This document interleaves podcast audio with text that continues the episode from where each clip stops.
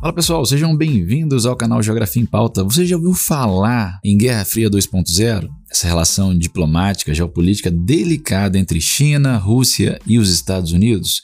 Você deve conhecer a Guerra Fria, aquela que durou do final da Segunda Guerra Mundial até o início da década de 90 e colocou Estados Unidos e União Soviética em lados opostos do ponto de vista geopolítico global. Agora a gente vivencia um novo período delicado de relações internacionais entre China e Rússia de um lado e Estados Unidos do outro. E nós podemos ter, pessoal, Taiwan, um pano de fundo aí delicado de uma relação cada vez mais difícil geopolítica entre a China e os Estados Unidos. Então vamos falar um pouquinho sobre Taiwan, a Ucrânia da China. Após a invasão russa à Ucrânia, cresce a tensão sobre um outro barril de pólvora, a cisma entre China e Taiwan, que já vem desde lá de 1949. Hoje vamos tentar entender as raízes, pessoal, da tensão e os perigos que inclusive ela traz pra gente. Com tanto show aéreo acontecendo na tela, é provável que o espectador do blockbuster Top Gun Maverick não tenha reparado num detalhe do figurino. A jaqueta estilosa do personagem de Tom Cruise, entre várias estampas,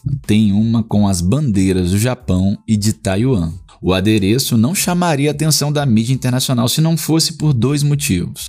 Num trailer exibido em 2019, a mesma estampa tinha imagens genéricas no lugar das bandeiras. Na época, aliás, um dos investidores do filme era Tencent Pictures, de origem chinesa, que acabou deixando o projeto. E os símbolos de rivais tradicionais da China surgem na roupa do piloto justamente no momento em que as tensões geopolíticas entre a potência asiática e Taiwan estão beirando as vias de fato. Estrondo de bilheteria no mundo todo, a sequência de Top Gun As Indomáveis, lá de 1986, não tem previsão de estreia em território chinês. Provavelmente será banida. Chris Fenton, autor do livro sobre as encrencas da China com Hollywood, vai mais longe. Acredita que, pela provocação na jaqueta de Maverick, elenco, equipe de produção e estúdios envolvidos no filme serão banidos dos cinemas chineses por um bom tempo. A situação que envolve o filme é uma nota de rodapé na história de um conflito que nunca apareceu tão a ponto de explodir e que envolve mais personagens do que um olhar raso daria a entender. Gente, uma China, dois governos. China e Taiwan têm uma questão familiar familiar longe de ser apaziguada. Os chineses consideram a ilha como parte integrante de sua república socialista. Já os taiwaneses pensam diferente. O lugar é uma democracia com liberdade de imprensa. Também conta com uma economia própria e pujante. É a 21 primeira do mundo, razoável para um país de apenas 23 milhões de pessoas. E sua indústria de tecnologia tem um papel importante no comércio global. É líder no fornecimento de chips semicondutores.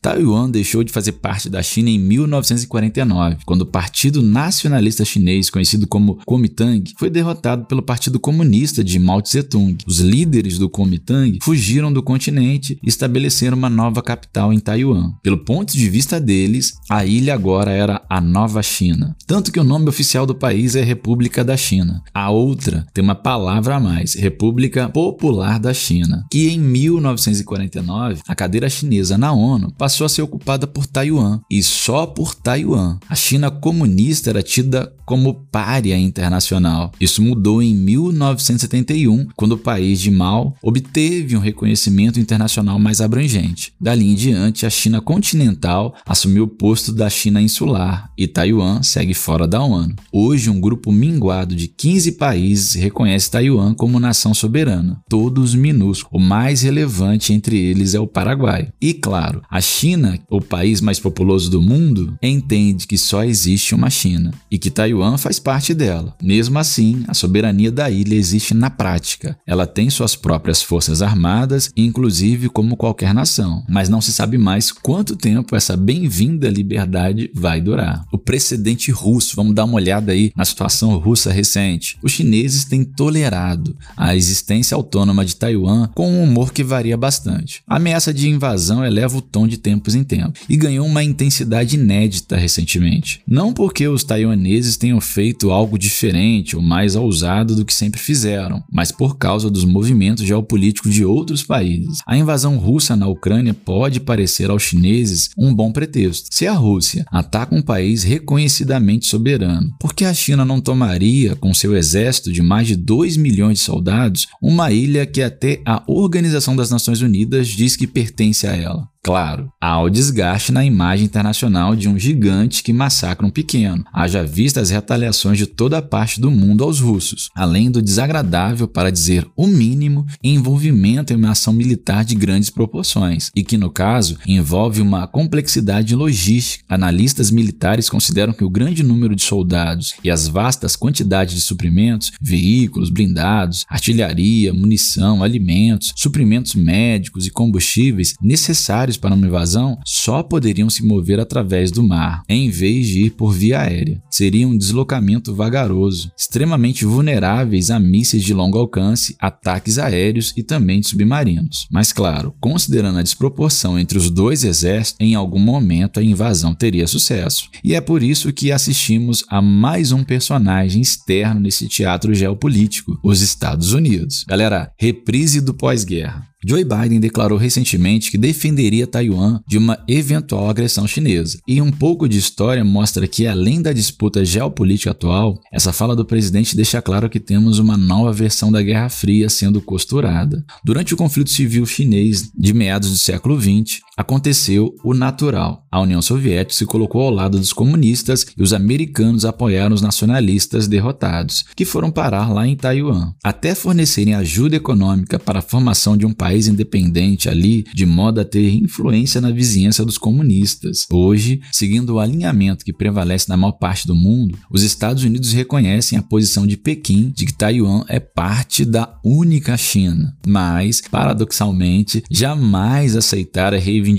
de poder do Partido Comunista Chinês sobre a ilha. Como também depende de um intenso comércio com os chineses, os Estados Unidos mantêm essa política de ambiguidade estratégica, mas que anda cada vez menos ambígua. O apoio da China à Rússia e as recentes demonstrações de força de seu exército, em outubro, 38 aviões de combate cruzaram a zona de defesa aérea de Taiwan, dão a entender que a ilha pode ser a próxima Ucrânia. Ainda que essa seja uma possibilidade remota, ela tem estreitado os laços entre Washington e Taipei. Se os chineses atacarem de fato a ilha, a agressão pode ser a gota d'água para um conflito armado entre China e Estados Unidos. Não só teríamos dois blocos descomunais frente a frente, um com os Estados Unidos e Europa, outro com China e Rússia, em suma, uma terceira guerra mundial, um cenário no qual todos perderiam. Gente, é para ficar atento a essas questões que envolvem a geopolítica internacional. Temos aí ações estratégicas delicadas e um xadrez geopolítico onde você tem peças muito importantes, como a China, os Estados Unidos, a Rússia, e que em determinados movimentos podem alterar a lógica geopolítica mundial. Então vamos ficar atentos